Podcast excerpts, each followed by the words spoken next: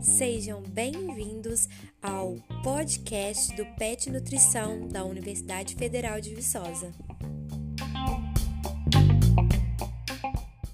Olá, pessoal. Meu nome é Luísa. E o meu é Thaís.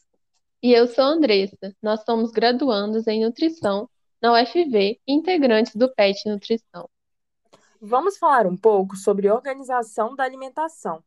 Esse é um tema muito importante, porque por meio dessa organização é possível criar uma rotina, melhorar hábitos e até mesmo economizar o tempo que gastamos preparando os alimentos.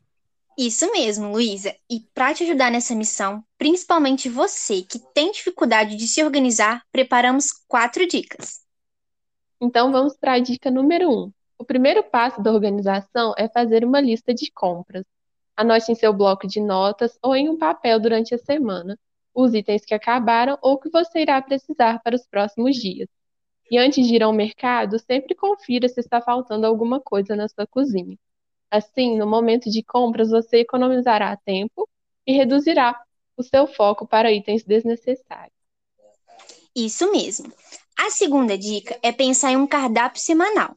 Assim você consegue definir as preparações a serem feitas, o que irá poupar tempo e melhorar a qualidade da alimentação. Já que, muitas vezes, a falta de planejamento é uma das responsáveis pelo consumo de alimentos ultraprocessados e de baixa qualidade nutricional. Além disso, auxiliará no planejamento das compras do mercado. A terceira dica é: escolha um dia da semana para higienizar frutas, hortaliças e até mesmo deixar algumas refeições prontas para o consumo. Você pode cozinhar e congelar os alimentos em porções. Isso facilita muito a organização da alimentação.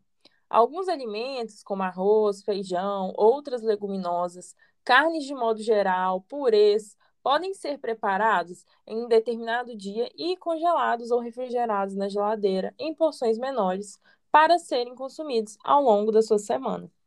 E a nossa quarta e última dica é sobre o armazenamento de folhosas, e que pode fazer com que elas durem até 10 dias na geladeira.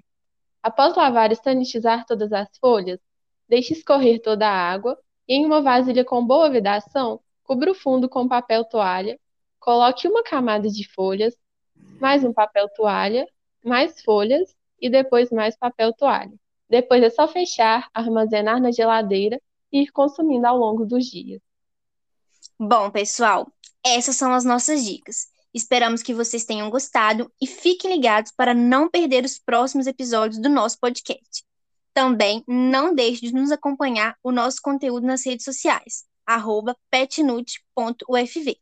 Abraços!